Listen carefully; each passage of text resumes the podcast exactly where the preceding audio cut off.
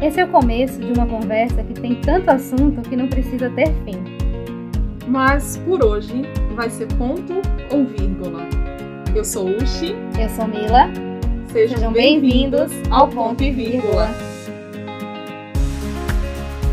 É, eu queria começar falando que a gente é, ficou bastante satisfeita com o resultado do, do podcast anterior, falando de felicidade compulsória. A gente ficou até um pouco apegada a ele, a gente até ouviu ele mais vezes do que a gente ouve os podcasts dos anteriores, né? E eu acho que essa conversa é um pouco complementar. Na verdade, tudo que a gente vem falando aqui, ele se complementa, mas esse assunto que a gente vai falar hoje também, a gente acha que tem muita continuidade com o assunto de felicidade compulsória.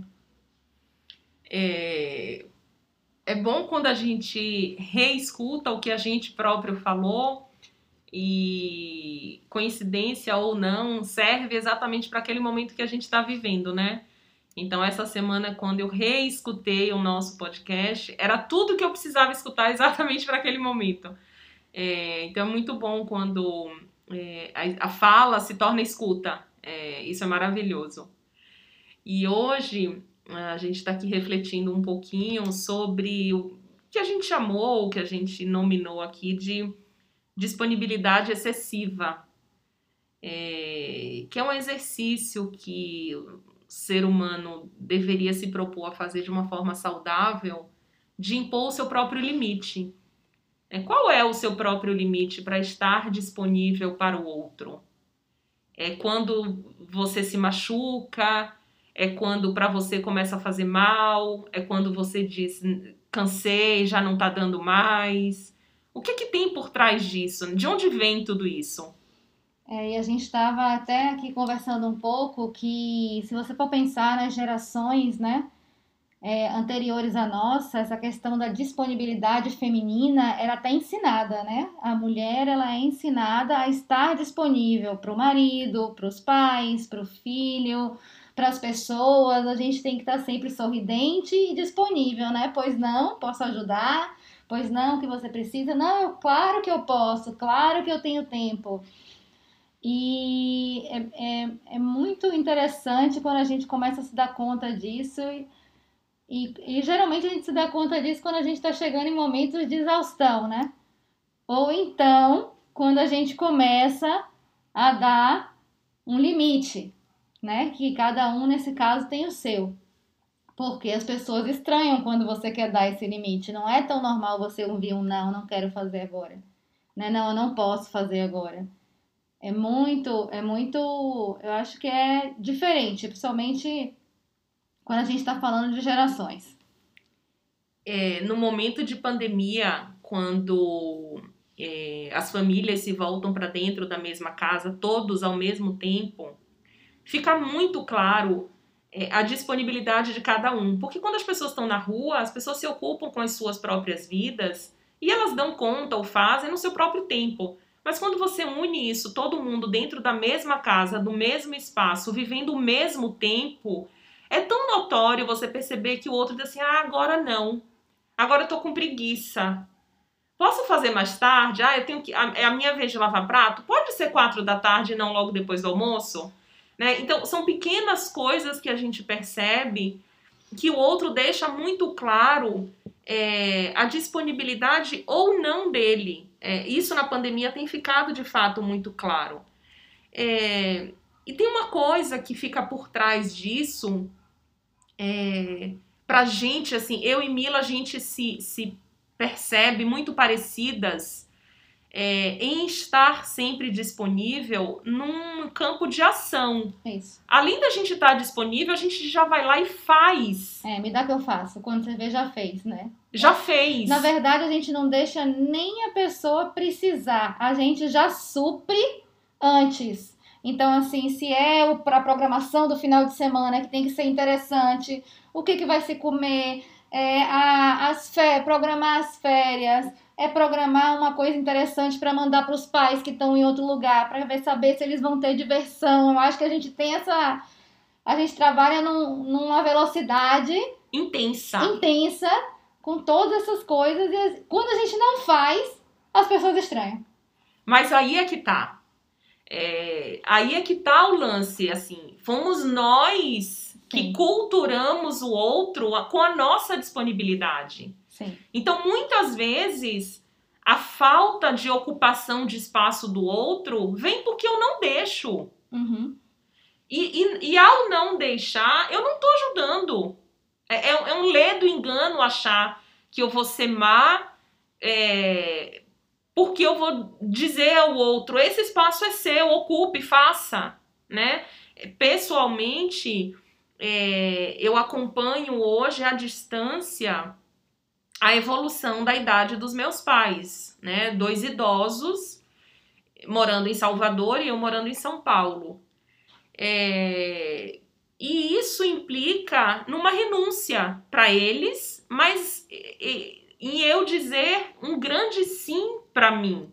Então, a minha não disponibilidade para eles de forma integral é, na verdade, um desejo de ocupar o meu próprio tempo, a minha própria vida. Então, é, um sentimento que fica meio misturado, mas ao mesmo tempo muito forte, é a culpa. É preciso se livrar da culpa e não estar disponível para o outro. É. Eu acho que essa questão da culpa é. é eu, eu comecei a me pegar, na verdade, era uma coisa que eu fazia inconsciente, mas eu comecei a perceber que toda vez que eu acordo, que eu abro o olho, eu já começo aquela lista de tarefas pensando nos outros. Não que eu não tenha os meus pensamentos, não, mas somente quando é sexta-feira e vai chegando o final de semana.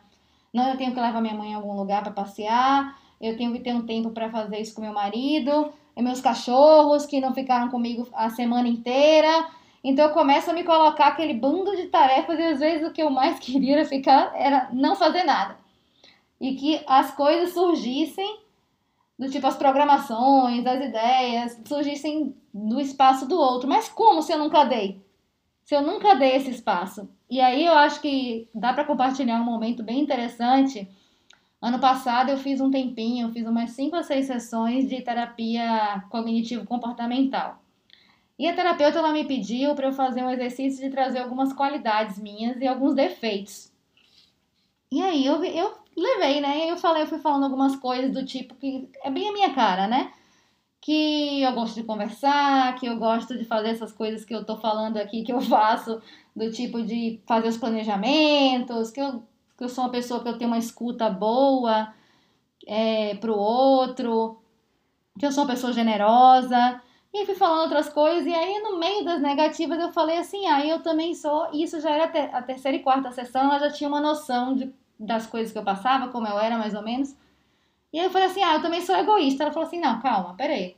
Como assim egoísta? Pelas coisas que você tá me falando, pelas as coisas que você toma conta dos outros, a, essa disponibilidade toda que você deu. Ela me perguntou assim: é, por que, que você trouxe egoísta? Eu falei: não, porque às vezes as pessoas me falam assim, eu sou egoísta. Ela falou assim: pessoas próximas? Eu falei: sim. E aí ela falou assim: vem cá, essas pessoas te chamam de egoísta no momento que você não faz o que elas querem que você faça?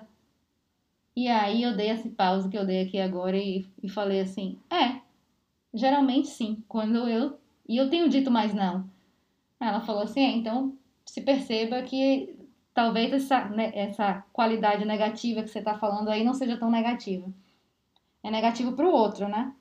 E assim, e eu comecei muito uma questão de trabalhar o meu tempo e o meu espaço. Então, às vezes, a pessoa me pergunta assim, Camila, você pode fazer isso pra mim? E eu falo, não, agora eu não posso. Mas você não tá fazendo nada. Eu falei, é, eu não tô fazendo nada e eu não posso agora. E ao mesmo tempo que é muito. É muito corajoso fazer isso, mas, é, é, mas tem uma culpinha interna ainda, sabe? A outra pessoa lá, ela não tá tendo noção do que eu tenho essa culpinha interna, mas é muito difícil fazer isso. Mas ao mesmo tempo também é muito bom você ter a disponibilidade do seu tempo, mas essa liberdade ela tem um preço. Porque culturalmente isso não é normal. É, não é normal. É... Para mim, bateu uma sensação muito doida, assim, esses últimos dias, assim. Acho que no excesso de afazeres por conta da pandemia, por conta de estar longe da família, de morar sozinha, é, me veio um peso grande, assim, foram dias esquisitos mesmo, assim. e, e no insight, numa conversa com a minha analista, é, eu falei para ela uma frase que ela falou, Mariushi, é isso, assim, eu tenho uma sensação real de estar sendo consumida o tempo inteiro.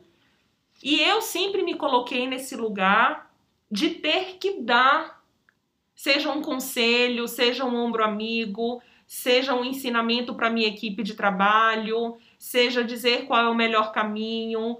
É como se eu estivesse sempre numa prateleira disponível para o outro vir me consumir. Cara, mas isso é muito pesado. É muito pesado.